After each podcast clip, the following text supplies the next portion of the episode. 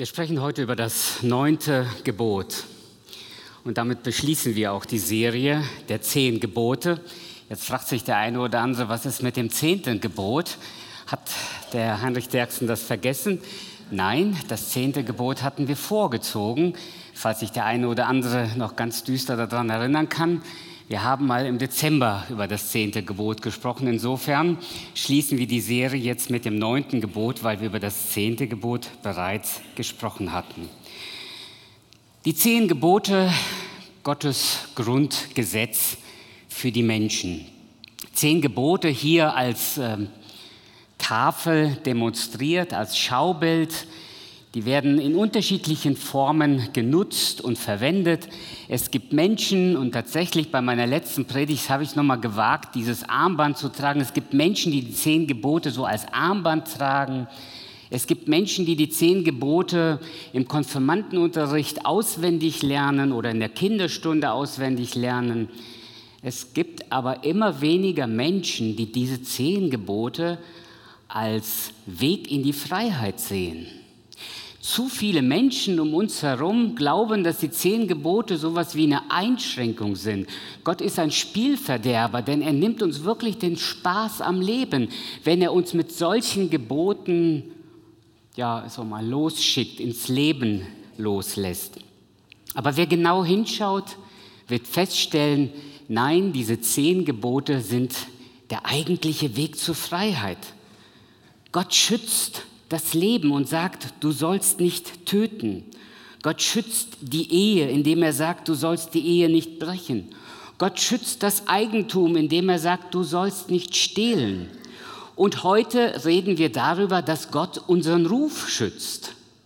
Und deswegen sagt Gott uns, sag nichts Falsches. Sag nichts Falsches.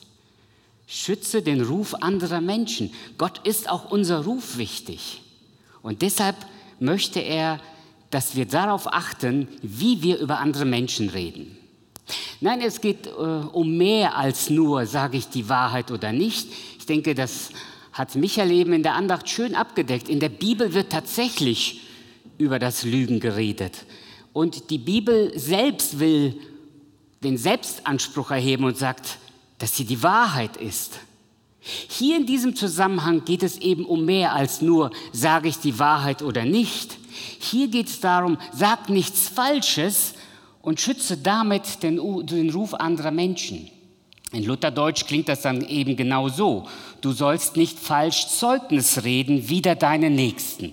So ist zumindest dieses Gebot den meisten von uns heute noch bekannt. Doch in der neuen evangelistischen Übersetzung, in der Hoffnung für alle oder auch in der modernen Übersetzung die gute Nachricht, da wird dieses, dieses Gebot mit den Worten übersetzt, sag nichts Unwahres über deine Mitmenschen. Sag nichts Unwahres über deine Mitmenschen das trifft die Sache mindestens genauso gut. Und deshalb, wie gesagt, habe ich dieses Gebot heute mit den Worten überschrieben, sag ja nichts Falsches. Sag ja nichts Falsches. Und schütze auf diese Weise den Ruf anderer Menschen. Ich will dieses Gebot heute in der Weise etwas näher mit euch ähm, betrachten, indem wir zwei Dinge tun. Erstmal schauen wir uns an, was sagt Gott hier eigentlich? Und dann sagen wir, und dann schauen wir uns mal an, was sollen oder was sollen wir nicht tun, wenn Gott uns das hier sagt. Das ist dann eher der praktische Teil, dass wir uns fragen, wie können wir genau das hier umsetzen, was Gott uns hier sagt. Schauen wir uns zunächst einmal an, was sagt uns Gott hier? Was sagt Gott uns? Sag nichts Falsches, du sollst kein falsches Zeugnis reden, ist hier vorrangig zunächst einmal im Kontext einer Zeugenaussage vor Gericht gemeint. Es meint ja tatsächlich, wenn jemand vor Gericht etwas auszusagen hat, es sei jemand, der den anderen beschuldigt oder sei es, dass jemand sich verteidigt oder dass jemand als Zeuge auftritt, wie auch immer, wenn jemand vor Gericht steht, soll er darauf achten, dass er nichts Falsches sagt. Aber ganz sicher, wenn wir diesen das Gebot im Kontext des Alten und Neuen Testaments uns etwas näher anschauen, stellen wir fest, dass es nicht nur die Situation vor Gericht betrifft, sondern dass es auch unseren Alltag betrifft, unser gesamtes Leben. Auch da sollen wir darauf achten, dass wir nichts Falsches über andere sagen, um auf diese Weise nicht den Ruf anderer Menschen zu schädigen. Ich will mit euch gemeinsam dieses Wort, das hier im Hebräischen verwendet, etwas näher anschauen. Dafür habe ich euch eine Folie mitgebracht. Das zeigt euch so ein bisschen diese verschiedenen Farben. Vermutlich kann man das gar nicht vernünftig lesen von ähm, euren Plätzen aus. Aber diese ähm, diese Folie zeigt, dass dieses Wort im Hebräischen Sheker unterschiedliche Bedeutungen haben kann. Hier in diesem Zusammenhang meint es tatsächlich eine Falschaussage, aber es kann eben auch eine Täuschung sein und nicht nur eine Täuschung mit Worten, sondern gelegentlich wird dieses Wort auch eine Täuschung in der Tat sein. Das heißt, man kann dieses Wort auch gelegentlich so übersetzen, dass man sagt, es geht nicht nur darum, was du sagst, sondern du kannst auch was Falsches tun. Und eben mit deinem Tun redest du auch. Es gibt ein chinesisches Sprichwort. Dein Leben redet so laut, dass ich nicht hören kann, was du sagst. Also auch unser Tun kann den anderen so treffen, dass ich genau das Falsche tue und damit dem anderen schade. Es kann aber auch eben auch Lüge bedeuten oder es kann Eitelkeit oder Wertlosigkeit bedeuten. In diesem Zusammenhang meint dieses Wort betrügerisches Reden. Jemand verleiten, etwas Falsches bzw. einer Lüge zu glauben. Also ein bewusst geäußerte Falschaussage, die bewusst zur Täuschung führt, um den anderen zu schaden. Und das ist die Einschränkung hier in diesem Gebot. Es geht nicht grundsätzlich darum, sage ich die Wahrheit oder nicht. Darüber reden andere Bibeltexte in aller Deutlichkeit. Hier geht es darum, ich, ich lenke geschickt meine Worte, ich nutze meine Worte so, dass ich am Ende dem anderen Menschen mit dem, was ich sage oder nicht sage, mit dem, was ich tue oder nicht tue, Schaden zufüge. Das geschieht natürlich im höchsten Maß oder im schlimmsten Fall vor Gericht. Da, wo ich vielleicht sogar vor Zeugen oder unter Eid aussage. Im Alten Testament, ich war total perplex, wie oft dieses Wort vorkommt und wie oft die Rede ist vom wahrhaftigen und vom falschen Zeugen. Ich möchte das hier als, ähm, ich sag mal so, kleinen Exkurs machen, indem wir uns nur mal das Buch der Sprüche anschauen. Und selbst aus dem Buch der Sprüche möchte ich nur ein paar Stellen herausgreifen, weil uns das hier einfach sonst die, den Zeitrahmen sprengen würde. Aber schlagt mit mir einmal das Buch der Sprüche auf und da gehen wir mal durch die einzelnen Kapitel. Ich nenne euch jeweils Kapitel und Vers. Kapitel 6, Vers 19. Ein falscher Zeuge, Kapitel 6, Vers 19, ein falscher Zeuge, der Lügen in die Ohren bläst und einer, der Zank zwischen Brüdern entfachtet. Ein falscher Zeuge ist jemand, der dem anderen Lügen in die Ohren bläst und der Streit unter Gleichgesinnten, unter Brüdern, unter Geschwistern entfachtet. Kapitel 10, Vers 18. Wer den Hass versteckt, muss lügen. Doch wer Verleumdung ausstreut, ist verrückt. Also es geht darum, wenn jemand eine falsche Aussage trifft, dann ist er tatsächlich nicht mehr ganz bei Sinn. Sprüche 12, Vers 17. Ein wahrhaftiger Zeuge fördert das Recht. Ein falscher unterstützt den Betrug.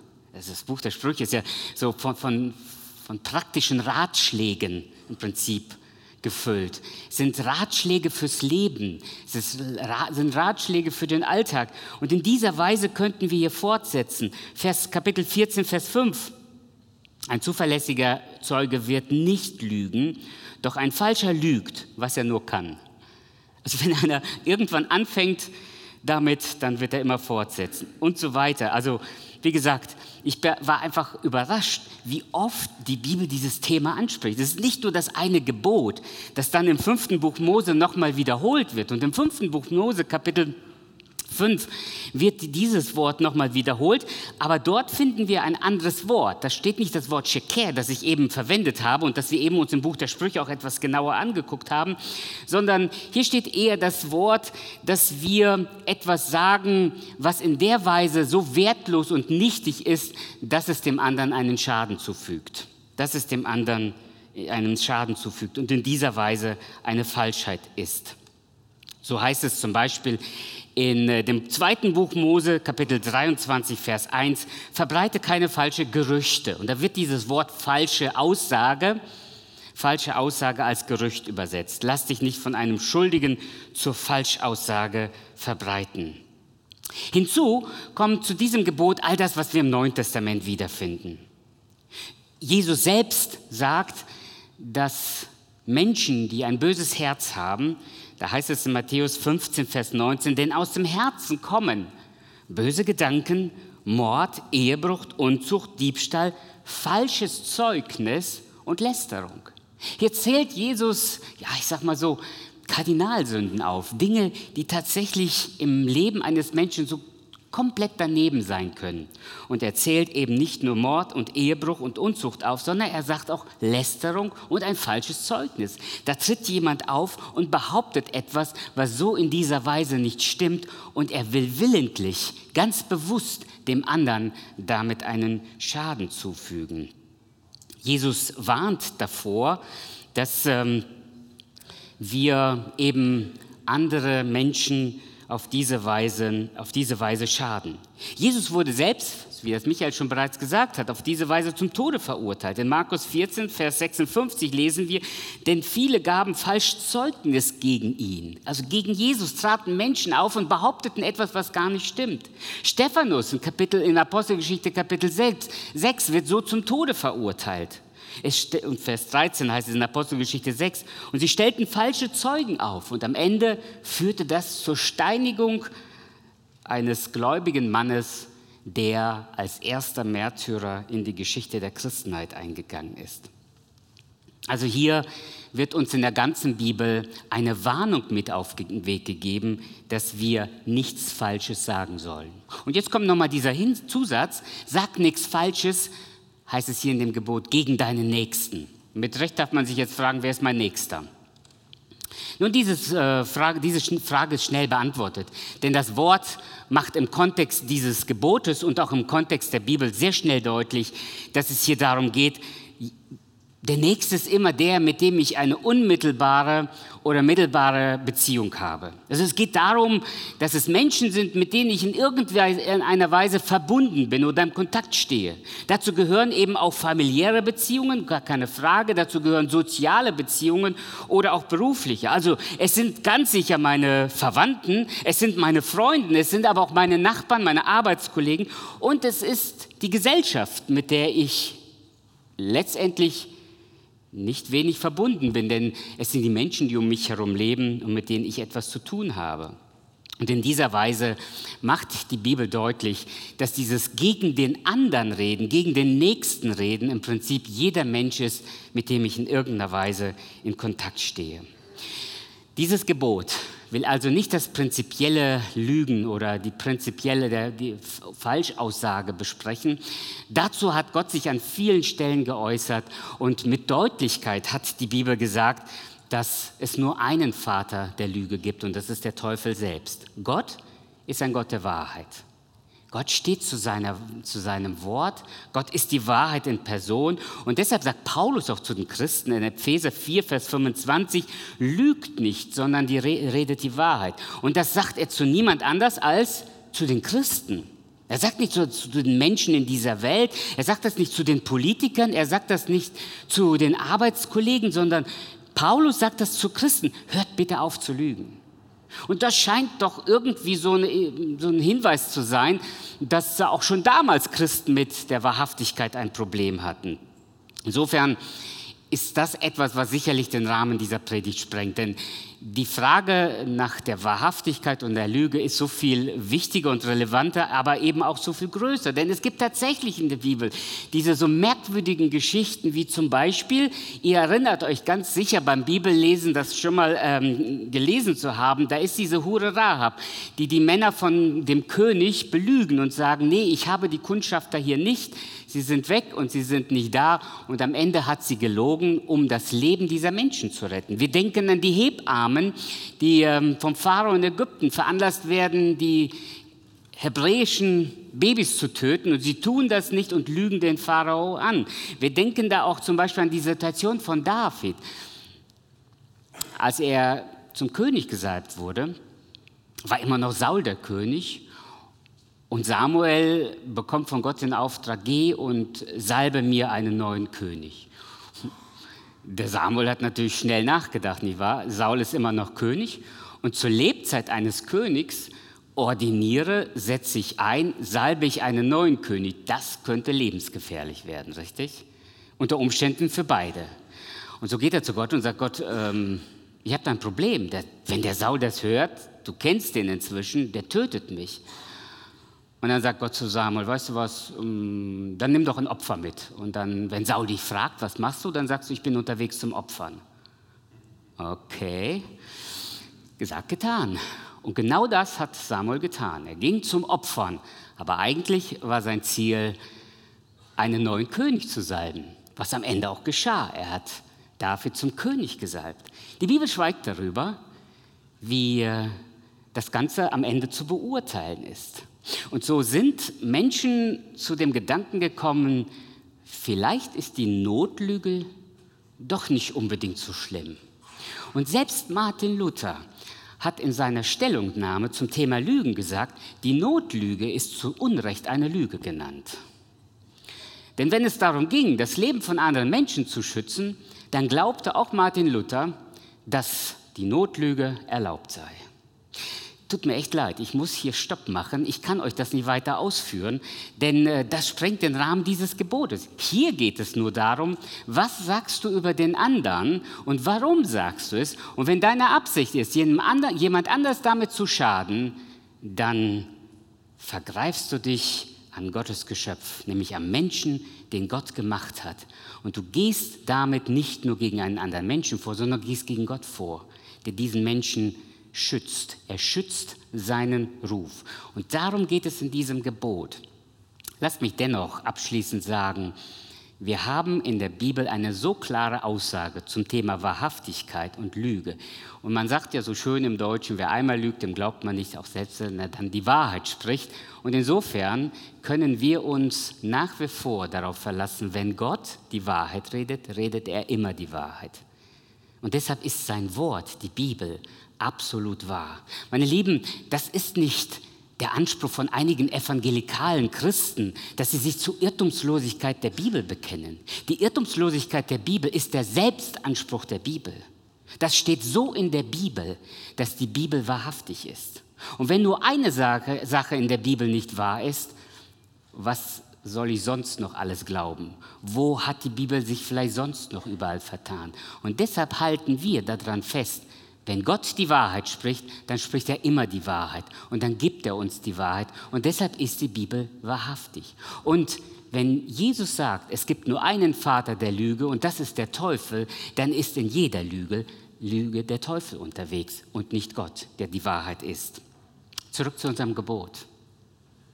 Sag nichts Falsches und schütze den Ruf anderer Menschen. Was sollen wir tun? Das ist das Zweite, was wir uns hier gemeinsam ansehen. Was sollen wir tun? Ein paar ganz praktische Dinge, die sich aus diesem Gebot und aus dem, was wir hier im Zusammenhang des Alten Testaments äh, erkennen, ergibt. Zunächst einmal, wenn Gott uns sagt, sagt nichts Falsches, dann sagt Gott uns, sagt nichts Falsches unter Eid aus. Das ist das Erste, worum es geht. Sagt nichts Falsches unter Eid aus. Laut Gesetz sind wir zur Zeugenaussage verpflichtet. Das heißt, wenn du als Zeuge aufgerufen wirst, äh, kannst du dich davor im Prinzip nicht drücken. Du bist als Zeuge verpflichtet, vor Gericht auszusagen. Es gibt wenige Ausnahmen, das muss ich ja hier nicht erklären und ich bin dafür auch kein Experte, aber das habe ich mir sagen lassen. Es gibt ganz wenige Ausnahmen, wo man eine Zeugenaussage verweigern kann. Die Regel ist, du musst aussagen und du musst die Wahrheit sagen. Du musst vor Gericht als Zeuge die Wahrheit sagen. Das gilt übrigens nicht, wenn du angeklagt wirst. Ich habe mit einem Juristen neulich darüber geredet. Ich finde das, ich find das ein Hammer. Also, wenn du angeklagt wirst in Deutschland, musst du vor Gericht nicht die Wahrheit sagen. Du darfst lügen, weil das ist die Aufgabe vom Richter, die Wahrheit letztendlich rauszukriegen. Es ist nicht deine Aufgabe als Angeklagter, die Wahrheit zu sagen. Äh, sorry, das sieht Gottes Gebot anders.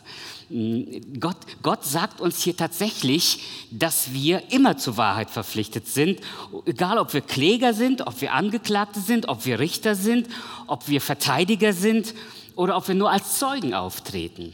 Also hier geht das Gebot Gottes über das hinaus, was unsere deutsche Gesetzgebung von uns verlangt. Bereits der Prophet Amos in Kapitel 5, Vers 15, so lesen wir es bei den Propheten, ruft aus, stellt das Recht ins Tor. Was heißt das denn? Also wir denken da sofort an Fußball und denken, gestern ging die Bundesliga zu Ende. Nein, nein, stellt das Recht ins Tor heißt nicht, dass im Tor das Recht geschaffen wurde, und der Videobeweis eingeführt wurde oder sowas, sondern stellt das Recht ins Tor, heißt, damals war das Gericht im Tor. Ja, der Richter saß am Tor und deshalb wurde das Recht im Tor gesprochen. Das heißt, Gerichtsurteile wurden am Stadttor getroffen, relativ öffentlich, so wie heute auch. Jedes Gericht ist öffentlich und deshalb darf man sich heute öffentlich in jeden Gerichtsprozess reinsetzen. Ausnahmen bestätigen die Regel. Und deshalb wurde auch damals schon im Alten Testament von den Propheten das eingefordert. Lasst uns Recht schaffen. Lasst uns das Recht sprechen. Und deswegen gilt es hier, dass wir darauf achten müssen, dass wir immer und überall die Wahrheit sagen, wenn wir, ich sag mal, unter Eid, und damit meine ich, wenn wir vor Zeugen oder auch vor Gericht etwas aussagen. Sowohl das Alte Testament an vielen anderen Stellen, wie zum Beispiel in 5. Mose 17, Vers 6, auf zwei oder drei Zeugen Mund soll jemand sterben. Also das Todesurteil, das durfte nicht einfach nur aufgrund einer Behauptung ausgesprochen werden oder einer Zeugenaussage, sondern da wurden dann mehrere Zeugen gesucht, die das bestätigen mussten. Und selbst das Neue Testament greift diesen Gedanken auf und sagt, es darf nicht sein, dass nur ein Zeuge auftritt, etwas behauptet und dann jemand verurteilt wird, sondern im Gegenteil, das Neue Testament greift das als Grundidee auf und sagt zum Beispiel von den Pastoren und Ältesten einer Gemeinde, wenn jemand äh, eine Klage hat gegen einen Ältesten, so soll das nicht geschehen ohne zwei oder drei Zeugen. In dieser Weise ist die Idee aufgegriffen worden, dass wenn es darum geht, dass wir eine Behauptung gegen jemand aufstellen, dass wir das mit anderen Zeugen bestätigen können. Deshalb wird uns in diesem Gebot geboten, dass immer dort, wo wir öffentlich eine Aussage zu treffen haben, wir darauf achten, dass wir nichts Falsches gegen jemand anders aussagen. Denn wir, auf, denn, wir, denn wir können auf diese Weise seinen Ruf zerstören oder sogar ihn dazu bringen, dass er falsch verurteilt wird. Zweitens, dieses Gebot sagt auch, sag nichts Falsches hinter dem Rücken der anderen. Es geht nicht nur darum, dass wenn der andere dann da ist oder wenn er mit dir unterwegs ist oder wenn er dir gegenüber ist, sondern dieses Gebot sagt auch, rede nicht hinter dem Rücken anderer Menschen. Dazu gehört natürlich auch zum Beispiel sowas wie der Verrat oder die Bloßstellung anderer Menschen, wenn sie nicht da sind. Es gibt so einen Grundsatz, ich weiß nicht, ob ihr das mal gehört habt, wenn es wahr ist, darf man es weiter sagen. Nein, es ist nicht, wenn es wahr ist, dann darf ich alles weiter sagen. Oder? Stell dir mal vor, da kommt jemand in die Seelsorge, vertraut dir irgendwas an, also es gibt in Deutschland sowas wie das Beichtgeheimnis und du sagst, ja, weil es jetzt wahr ist, erzähle ich das jetzt allen hier in der Gemeinde, was der gemacht hat. Nur weil es wahr ist, heißt es noch lange nicht, dass ich es weitererzählen darf. Also erst recht nicht hinter dem Rücken anderer reden. Das ist etwas, was die Bibel per se vermeid, äh, verbietet. das bewusste Schlechtmachen anderer Menschen ist übrigens ein Zeichen von Hochmut und Stolz. Da, da fallen dann so Sprüche wie, wie, wie kann man nur? Das wäre mir nie passiert. Ich würde so etwas nie sagen oder machen. Wisst ihr, was meine persönliche Erfahrung dabei ist? Immer dann, wenn ich sowas gesagt habe, ist mir kurze Zeit später entweder der gleiche Fehler passiert oder ein schlimmerer. Und immer dann, wenn mir wenn mir das bewusst gewesen ist, habe ich mich eigentlich nur noch schlecht gefühlt, dass ich genau das getan habe, was dieses Gebot per se verbietet. Und damit will niemand uns den Spaß verderben, weil das Tratschen, das äh, hinterm Rücken reden, ist äh, für manche so ein, so ein richtiges Hobby. Das, da, da, kann man sich so ereifern. Ja? Die Bibel will dir nichts verbieten und nichts verderben, sondern sie will nur schützen, und zwar den Ruf des anderen. Genauso wie du nicht möchtest, dass man über dich so herzieht hinter deinem Rücken, genauso solltest du das nicht über andere tun. Also dieses hinterm Rücken anderer Menschen reden sollten wir tunlichst lassen. Für mich ist das persönlich eine große Hilfe, wenn ich mir überlege, würde ich diese E-Mail schreiben, wenn die Person auch in Kopie sitzen stehen würde? Würde ich genau dasselbe jetzt in dieser E-Mail sagen? Würde ich diese WhatsApp-Nachricht genauso jetzt losschicken, wenn die Person Teil dieser WhatsApp-Gruppe gewesen wäre? Das ist ein guter Indikator, das ist nicht das einzige Maß der Dinge, denn es gibt ja sicherlich auch mal Dinge, die vertraulich sind und bleiben müssen, darum geht es gar nicht. Es geht nur darum, was ist die Motivation? Was ist die Motivation? Dieses Gebot will meine Motive hinterfragen. Warum sage ich etwas über die andere Person? Will ich seinen, seine Würde, will ich seinen Ruf auf diese Weise fördern? Will ich ihm helfen, dass sein Ruf besser wird? Oder bin ich gerade unterwegs, ihn schlecht zu machen, um vielleicht selber besser dazustehen? Oder überhaupt dafür zu sorgen, dass endlich mal die Leute einfach nur Bescheid wissen, was das für ein Typ ist? Wenn diese Motive in deinem Herzen sind, dann bist du unterwegs, ein Gebot Gottes zu brechen und damit den Ruf anderer Menschen zu zerstören, der so schnell zu zerstören ist, aber so schwer wiederherzustellen ist. Und deshalb, drittens, sagt nicht Falsches, um anderen zu schaden. Das ist die Hauptaussage dieses Gebotes. Sag nichts Falsches, um anderen zu schaden. Dabei mein, reden wir zum Beispiel von Rufmord oder Verleumdung. Der Ruf eines Menschen ist ein zerbrechliches Gut. Es zu zerstören ist so einfach. Das gelingt manchmal nur mit wenigen Worten, mit wenigen Sätzen. Und wir haben den Ruf einer Person für ein Leben zerstört. Das wieder aufzubauen ist manchmal kaum noch möglich. Und deshalb und deshalb und deshalb gebietet Gott an dieser Stelle Vorsicht. Sag bloß nichts Falsches. Schützt den Ruf anderer Menschen. Übrigens, in Deutschland ist Rufmord und Verleumdung strafbar. Ich habe gestern Abend nochmal nachgelesen und ihr wisst, man kann sich auch aufs Internet nicht mehr so genau verlassen. Aber ähm, wenn das, was ich da gelesen habe, richtig ist, dann ist bis zu einer mehrjährigen Haftstrafe in Deutschland ähm, das Urteil oder kann man bis zu mehrjähriger Haftstrafe verurteilt werden für Verleumdung und Rufmord. Ich meine, das Wort sagt es ja schon. Da zerstört man das Leben eines Menschen. Nicht physisch, aber unter Umständen moralisch, sozial. Und deshalb darf das nicht passieren, meine Lieben. Es darf nicht passieren, dass in dieser Gemeinde Menschen durch Rufmord zerstört werden oder durch Verleumdung. Größte Achtsamkeit haben wir diesem Gebot zu widmen und alle darauf zu achten, dass genau das nicht passiert, was niemand möchte, dass es mit ihm passiert, oder? Möchte jemand auf diese Weise geschädigt werden? Möchte jemand so rufgeschädigt durchs Leben laufen? Niemand von uns. Warum in aller Welt erlaube ich es mir immer wieder, so über andere Menschen zu reden?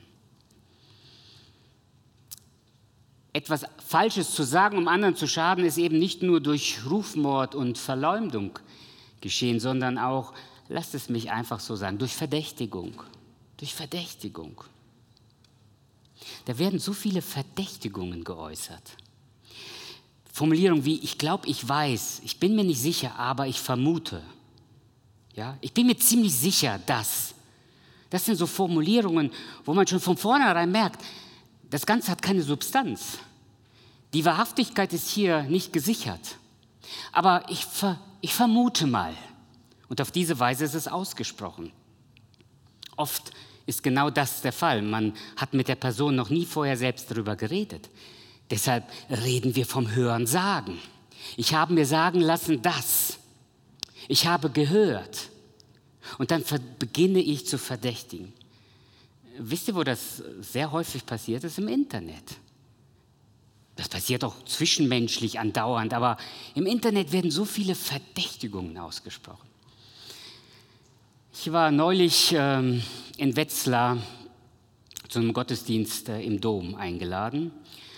Und es war eine große Veranstaltung und nach der Veranstaltung kamen wir raus und jemand, der mich kennt, kam zu mir und sagte, Heinrich, ich möchte dir hier jemand vorstellen. Kennst du die Person XY? Ich guckte die Person an, ich sah sie tatsächlich zum ersten Mal im Leben. Ich wusste nur eins, dass sie bereits über äh, mich auf den Kanzeln in Deutschland geredet hatte. Und so sagte ich, ich kenne die Person nicht, aber ich weiß, dass er über mich herzieht auf den Kanzeln in anderen Gemeinden. Diese Person schreckte ein bisschen zusammen, denn es war tatsächlich unsere erste Begegnung, aber ich dachte, das ist die Gelegenheit, diese Person mit der Wahrheit zu konfrontieren.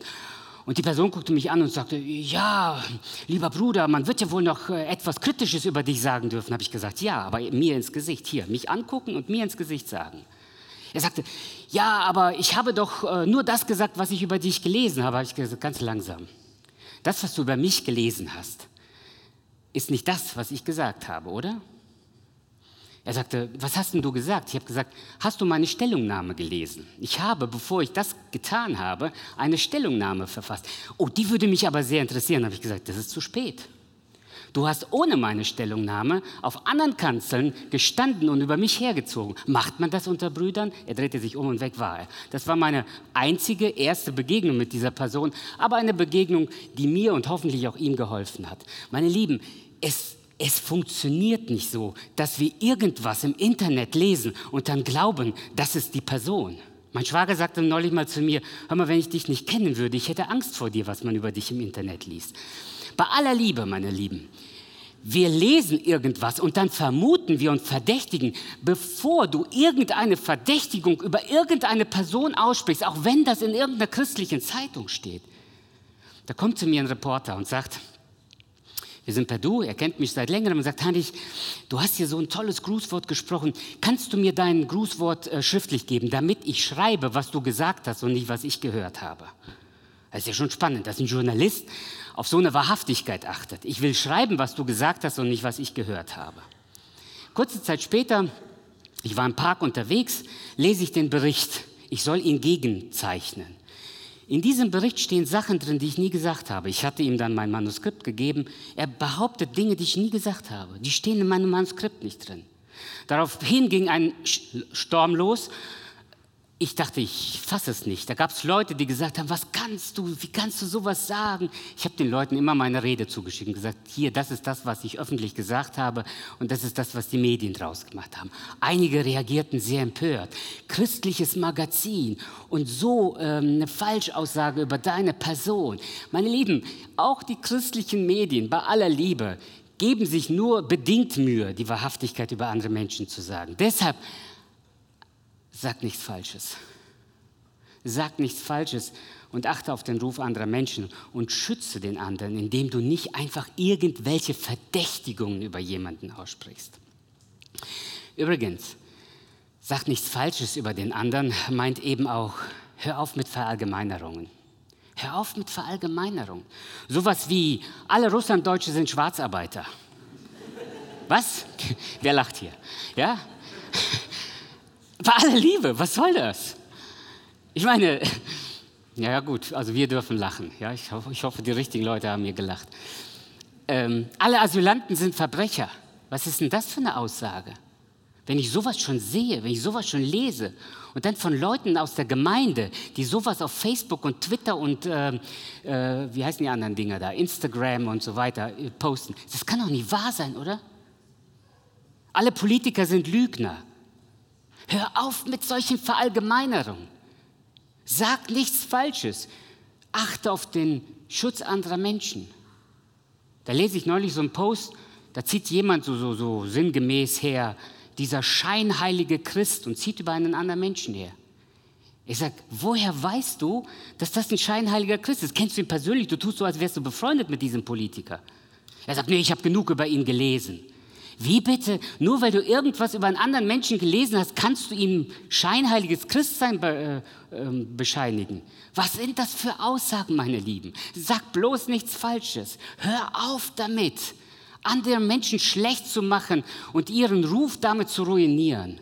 Und das unter Christen, wenn ich das schon sehe, dass wir unter Christen so übereinander herziehen, was soll die Welt denn für eine Liebe in uns erkennen? Was soll sie uns denn abnehmen, wie heilig und wie sündlos wir leben wollen, wenn wir diese Gebote nicht halten wollen? Naja, und dann, last but not least, all die Falschbehauptungen. Ja, all die Falschbehauptungen, dazu gehört jede Lüge, Halbwahrheit, jede ähm, Form von Gerüchte, die ich verbreite, wo ich einfach nur dem anderen Menschen schaden möchte. Zusammenfassend, wo stehen wir in der Gefahr, diese Dinge zu tun? Wisst ihr, wo wir in der Gefahr stehen? In der Familie. In der Familie. Da geht das los. Da ziehen Kinder über die Eltern her. Da zieht man über den eigenen Bruder her. Da, da ziehen Verwandte übereinander her. Da werden Nachrichten hin und her. Sag nichts Falsches. Hören wir auf, damit in den Familien uns gegenseitig schlecht zu machen. Damit wird keine Ehe besser. Manchmal zieht man auch über die Ehepartner her. Da fängt die Mutter an, über den Vater herzuziehen vor den Kindern. Der Vater macht die Frau vor, den, vor der großen Familie schlecht. Was ist das? Sagt nichts Falsches. Schützt den Ruf des anderen. Er ist kein perfekter Mensch. Aber eben das ist die, das Gebot der Stunde, dass ich den Ruf des anderen schütze. Eben auch in der Familie. Wir sind ja hier nur unter uns. Nein, wir sind nicht nur unter uns. Wir sitzen alle in einem Boot. Wir sind eine Familie als Gemeinde. Und deshalb haben wir nicht das Recht, innerhalb einer Familie über uns herzuziehen, auch wenn das die Art und Weise ist, wie man sonst auch gerne miteinander reden würde. Das tun wir nicht. Sagt nichts Falsches in den sozialen Medien, das habe ich bereits eben ausgeführt. Dazu ist heute leider, da ist heute die Gefahr so unglaublich groß. Sagt nichts Falsches in der Gemeinde. Meine Lieben, auch wir als Gemeinde sind davor nicht geschützt. Und wenn ich wir sage, hört ihr mich, dann schließe ich mich mit ein. Wir alle sind in dieser unglaublichen Gefahr, etwas über den anderen zu sagen, was wir später vielleicht sogar bereuen, weil wir damit den Ruf des anderen zerstört haben. Lass uns aufeinander achten und auch einander gegenseitig ermahnen und uns korrigieren und sagen, hör mal, ich möchte nicht, dass du so über den anderen in der Gemeinde redest. Und natürlich, ohne Zweifel, auf der Arbeit. Das ist ein Platz, wo zum Teil dieses Gebot äh, permanent gebrochen wird. Deshalb gibt es so einen modernen Begriff wie Mobbing. Mobbing ist inzwischen nichts anderes als dieser soziale Rufmord von Menschen, wo ich so lange auf den anderen einrede, über ihn rede, hinter seinem Rücken rede, bis sein Ruf zerstört ist. Sag nichts Falsches. Schütz den Ruf anderer Menschen. Ich möchte euch mit zwei Ratschlägen heute Morgen hier entlassen. Dieses Gebot fordert uns herauf, äh, heraus, zwei Dinge zu tun. Das erste ist, vor Inbetriebnahme des Mundwerks bitte Gehirn einschalten. Erst denken, dann reden. Das ist das Erste, was ich gerne hier mitgeben möchte. Denn nicht ich, nicht wir als Gemeinde, sondern Gott in seinem heiligen Wort sagt das. Zweitens, wenn du nicht sicher bist, was du da gerade hörst, lass deine Ohren ein Grab sein. Vergiss, was du da gehört hast. Lass deine Ohren ein Grab sein. Fang nicht an, andere zu fragen. Ich muss mal die anderen fragen, ob die mir das bestätigen können. Und dann wird der Kreis immer größer und größer. Wenn du nicht sicher bist, dass das wahr ist, was du da gerade liest oder hörst. Entweder du redest mit der Person persönlich oder lass deine Ohren ein Grab sein. Und nun möchte ich, dass wir drei Dinge tun. Wenn du willst, kannst du jetzt dein Handy rausholen. Vielleicht hast du schon die ganze Zeit damit gespielt, was okay ist. Aber ähm, Zuallererst möchte ich, dass wir jetzt abschließen, diese Predigt, indem wir eine Minute einfach nur stille sind. Darf ich darum bitten, dass wir für eine Minute einfach nur stille sind und überlegen, wo ist mir das neulich passiert? Wo ist mir das neulich passiert, dass ich dieses Gebot, dass ich was Falsches über andere gesagt habe und damit willentlich den Ruf, dem Ruf geschadet habe? Wo ist mir vielleicht genau das passiert? Komm, wir nehmen uns mal einen Moment, eine Minute Stille und denken darüber nach.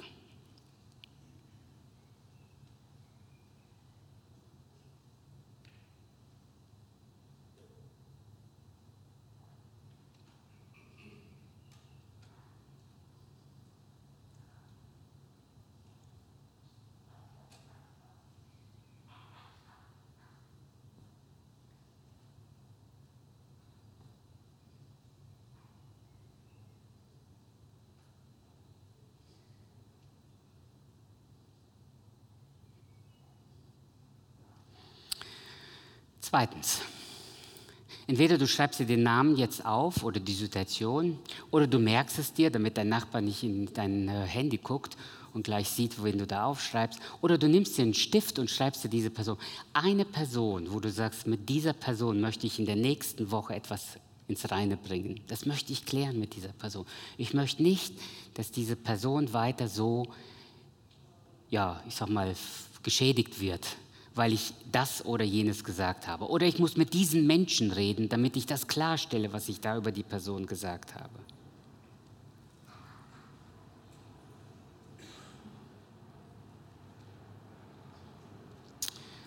Und jetzt der dritte Ratschlag oder die dritte Bitte. Gibt es in deinem Leben Menschen, die dich auf diese Weise, sag mal, verletzt haben, die dich diese Weise, die dir auf diese Weise geschädigt haben, dann ist mein Rat heute Morgen, vergib diesen Menschen. Lass los. Lass los. Wenn es geht, sprech sie drauf an. Aber die bessere Tugend ist einfach loslassen. Denn auf diese Weise wirst du frei und du lebst das, was Jesus uns gelehrt hat, zu beten. Vergib uns unsere Schuld, wie wir vergeben unseren Schuldigern. Das ist die richtige Haltung bei diesem Gebot. Wenn die Gelegenheit sich bietet, sprich die Menschen an, aber ansonsten vergib einfach diesen Menschen.